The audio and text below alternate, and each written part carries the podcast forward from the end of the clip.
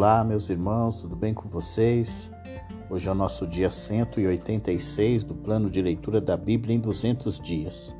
Nós lemos a primeira carta Tessalonicenses a partir do capítulo de número 3, encerramos a primeira carta aos Tessalonicenses, começamos a segunda carta aos Tessalonicenses, encerramos a segunda carta aos Tessalonicenses e começamos a primeira carta a Timóteo, lendo até o capítulo de número 1.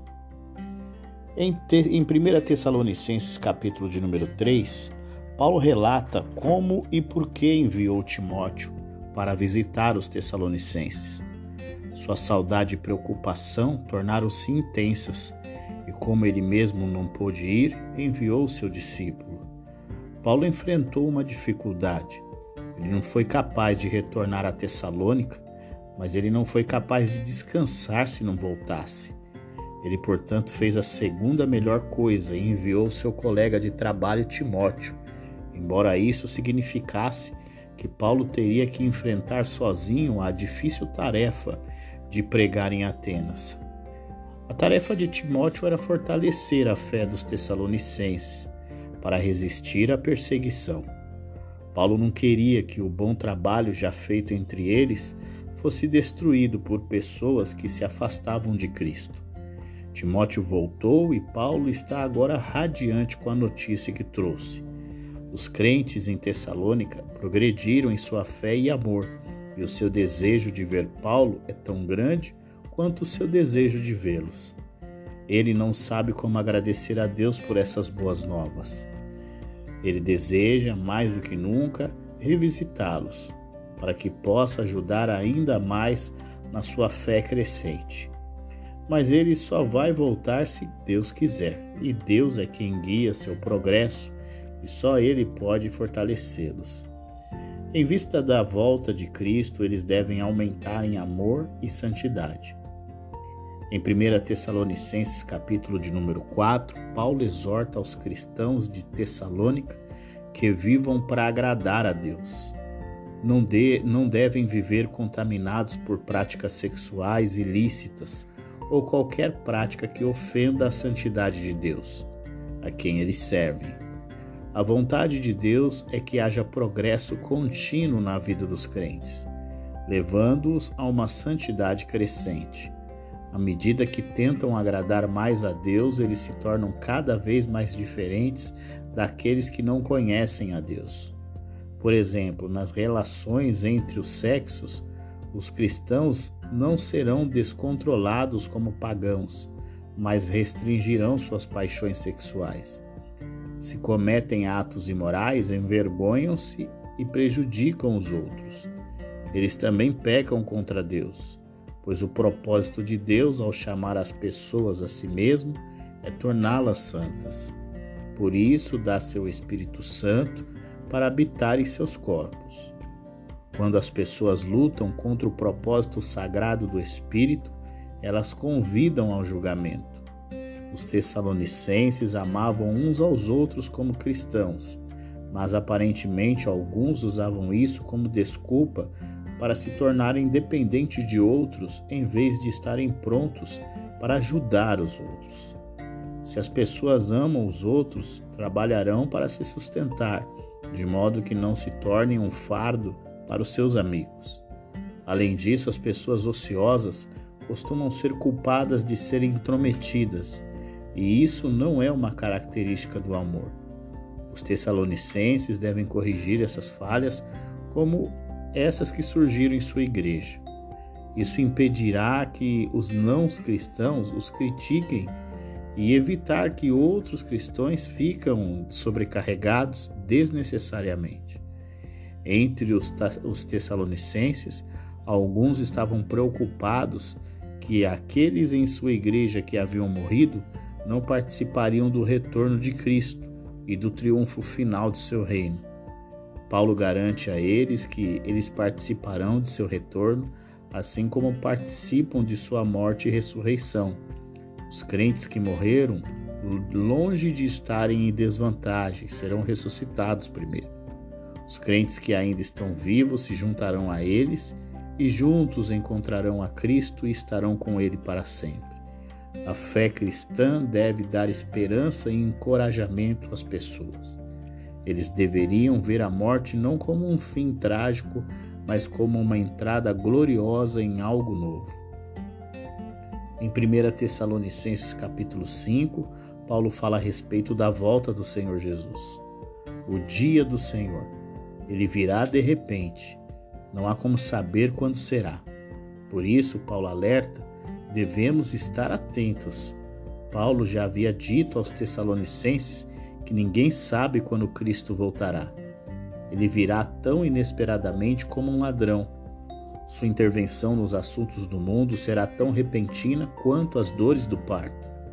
Seu retorno esmagará o senso de segurança do não cristão, como uma destruição da qual ninguém escapará. A vida do não cristão é comparada a uma noite escura de preguiça moral e falta de disciplina. A vida do cristão é comparada a um dia brilhante de vigilância e autocontrole. Portanto, os cristãos do dia não devem agir como os não cristãos da noite. Caso contrário, eles ficarão surpresos e envergonhados quando Cristo voltar. Assim como os soldados devem estar sempre preparados para qualquer eventualidade, os cristãos devem sempre estar preparados para a volta de Cristo. Eles devem ter autocontrole em seu comportamento, fortes na fé e no amor e confiantes em sua salvação. A união com Cristo significa que eles escaparão da ira de Deus e desfrutarão da salvação em sua plenitude. Esta é mais uma razão pela qual eles devem viver de uma maneira que agrade a Deus e encoraje outros cristãos. Pequenas dificuldades surgiram na igreja de Tessalônica e os líderes da igreja tinham a responsabilidade de cuidar para que essas questões fossem corrigidas. Paulo, portanto, lembra os membros da igreja que respeitem aqueles que têm o dever de guiar a igreja e não se ofendam quando os líderes da igreja acharem necessário dar instruções corretivas. Os líderes, por sua vez, devem agir sempre com paciência e compreensão. Todos os cristãos devem viver em constante atitude de ajuda, alegria, oração e agradecimento. Em todos os assuntos, eles precisam da ajuda irrestrita do Espírito de Deus. Isso é particularmente verdade por serem capazes de dizer a diferença entre o certo e o errado, para que eles não desprezem as mensagens inspiradas pelo Espírito como mundanas e não exaltem as atitudes mundanas como os espirituais. Somente Deus pode dar aos Tessalonicenses a força necessária para colocar o conselho de Paulo em prática. Deus quer que seu povo progrida constantemente em direção a uma maior santidade em cada parte de sua vida e de seu ser. Para este fim, Paulo lembra aos líderes da igreja para lerem a carta à igreja e se certificarem de que os crentes a entendam completamente. E assim nós encerramos a primeira carta aos Tessalonicenses. E começamos agora a segunda carta aos Tessalonicenses, capítulo 1. Paulo continua a dar graças a Deus por causa dos Tessalonicenses. O comportamento deles em meio às lutas e dificuldades continua a estimular, continua a estimular e muito as igrejas. Os cristãos tessalonicenses continuam a crescer na fé, no amor, na perseverança, apesar da, da perseguição constante que sofrem. E Paulo continua a falar sobre eles como um exemplo que deve desafiar outros. Ele os incentiva a seguir em frente e ressalta que seu sofrimento é prova da, da autenticidade de sua fé. Sua perseverança mostra que são dignos de herdar o reino de Deus. Em seu julgamento justo, Deus usa sofrimento mas pelo julgamento, mesmo julgamento justo, ele punirá aqueles que o perseguem. A volta de Cristo trará alívio e descanso aos crentes perseguidos. Paulo aqui se liga aos Tessalonicenses, mas também trará julgamento aos ímpios. Para um trará glória, para o outro, destruição eterna. Paulo ora para que, pelo poder de Deus, os Tessalonicenses continuem a produzir as qualidades de caráter cristão que se ajustam àqueles a quem Deus chamou. Tal caráter trará honra a Cristo agora e alcançará sua plena expressão na era por vir. Em 2 Tessalonicenses, capítulo de número 2, Paulo dá maiores detalhes sobre a volta de Jesus e é ainda mais específico com relação à manifestação do anticristo, filho do pecado. Alguns dos tessalonicenses pensaram que o dia final do Senhor já havia chegado. Paulo afirma firmemente que eles não tiraram tal ideia de nenhuma profecia, pregação ou carta sua. Esse dia não chegará até que haja uma rebelião aberta e generalizada contra Deus, liderada por alguém conhecido como o homem da iniquidade ou o iníquo. Essa pessoa não reconhecerá nenhuma autoridade cristã ou outra além da sua e se colocará no lugar de Deus como o único controlador da sociedade humana. Os tessalonicenses sabiam do que Paulo estava falando porque ele havia ensinado sobre essas coisas enquanto estava entre eles. Eles também sabiam o que nós não sabemos, ou seja, o que ou quem é que impede que essas coisas aconteçam agora. Uma sugestão é que esse poder restritivo é o sistema de lei e governo que está, certo ponto, que até certo ponto pode controlar o mal na sociedade humana. O mal está sempre operando no mundo, mas como quando o poder restritivo for removido, o mal reinará sem impedimentos, até que atinja sua plenitude no homem que é contra a lei, e então Cristo retornará e com terrível facilidade o destruirá.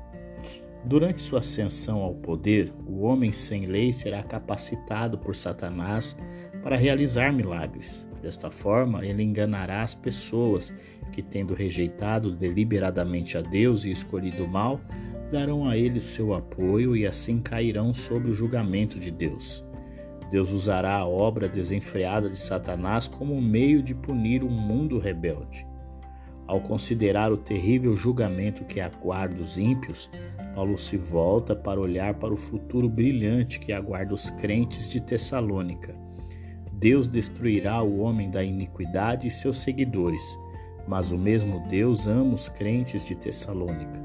Sua salvação é certa, porque Deus os escolheu como seus desde a eternidade.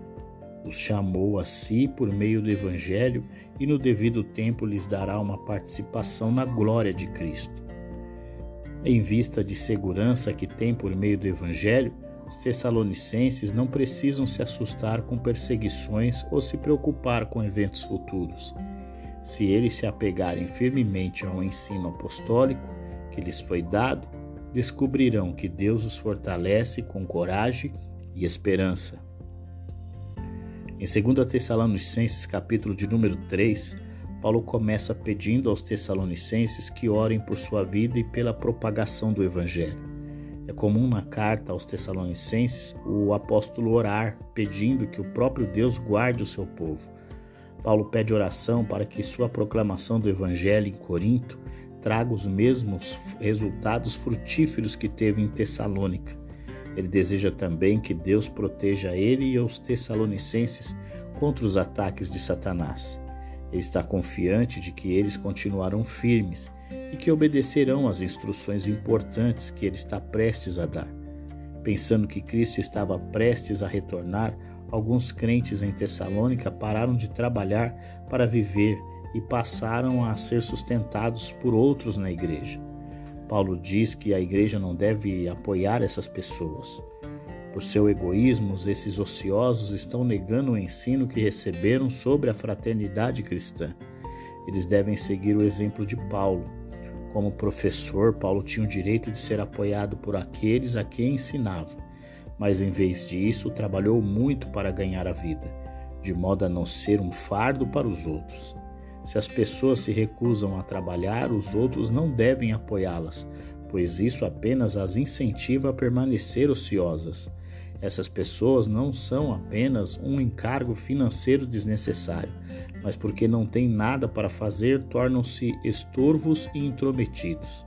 Eles devem parar de incomodar os outros e começar a trabalhar para ganhar a vida.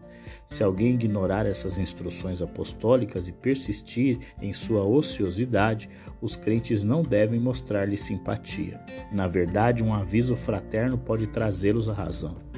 Em conclusão, Paulo ora para que os tessalonicenses, em vez de serem perturbados por maus entendidos sobre o retorno de Cristo, possam experimentar a calma da paz de Deus entre eles. Paulo então pega a caneta de seu secretário e, seguindo sua prática usual, escreve ele mesmo algumas palavras para provar a genuinidade da carta. E assim nós encerramos a segunda carta aos Tessalonicenses e começamos agora a carta a primeira carta a Timóteo. No capítulo de número 1, Paulo começa a alertar o seu filho na fé contra os falsos mestres que estavam levantando-se em Éfeso. Ele fez questão de deixar clara a sua intenção e dá ao jovem pastor conselhos práticos para que a saúde da igreja seja preservada. A carta começa com um lembrete a Timóteo do motivo pelo qual Paulo o incentivou a ficar em Éfeso. Timóteo precisa impedir que as pessoas percam tempo e confundam outras com discussões sem sentidos que levam apenas a conflito e discussões. Os responsáveis por este ensino confuso devem aprender a controlar sua imaginação.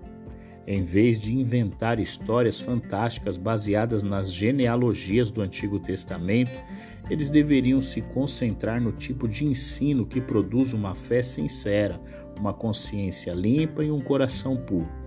Porque esses supostos mestres não visam edificar as pessoas na fé e no amor. Eles são realmente falsos mestres.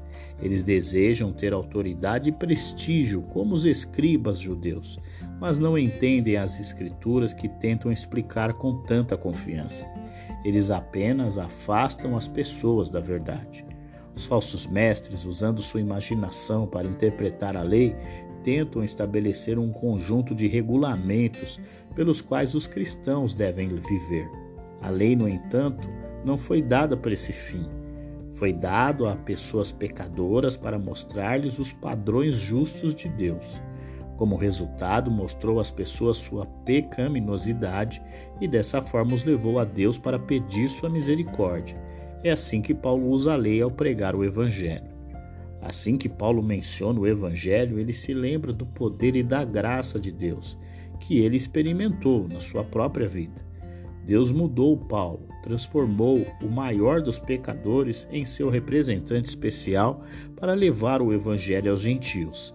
Se Deus pode fazer isso, não deve haver limites para a sua misericórdia, pela sua graça e pelo seu amor. Nenhuma pessoa está além da esperança. A paciência de Cristo ao lidar com o perseguidor Paulo deve ser uma garantia para os outros de que ele também será misericordioso com eles. Quando pecadores arrependidos são gratos por tudo que o Deus Todo-Poderoso fez por eles, eles responderão dando-lhe honra e glória. Paulo se lembra da profecia dada no início do, seu, do ministério de Timóteo que indicava o tipo de ministério para o qual ele foi chamado. Ele confia que, ao refletir sobre as palavras daquela profecia, Timóteo encontrará coragem renovada para defender o que sabe ser certo. Uma fé firme deve estar ligada a uma consciência limpa. Himeneu e Alexandre eram dois culpados de transgressões graves porque separaram suas crenças de seu comportamento. Eles se recusaram a mudar os seus hábitos e no final foram expulsos da igreja. Eles foram, por assim dizer, colocados fora da esfera onde o governo de Deus foi reconhecido, para a esfera onde estavam abertos aos ataques de Satanás. Mas Paulo esperava que a punição levasse à correção, de modo que, ao perceberem sua transgressão, se desviassem dela. E assim nós encerramos o nosso dia 186 do plano de leitura da Bíblia em 200 dias. Amanhã nós damos continuidade à primeira carta ao Timóteo e também vamos ler a segunda carta a Timóteo até o capítulo de número 2. Um grande abraço para você, eu te aguardo. Até lá!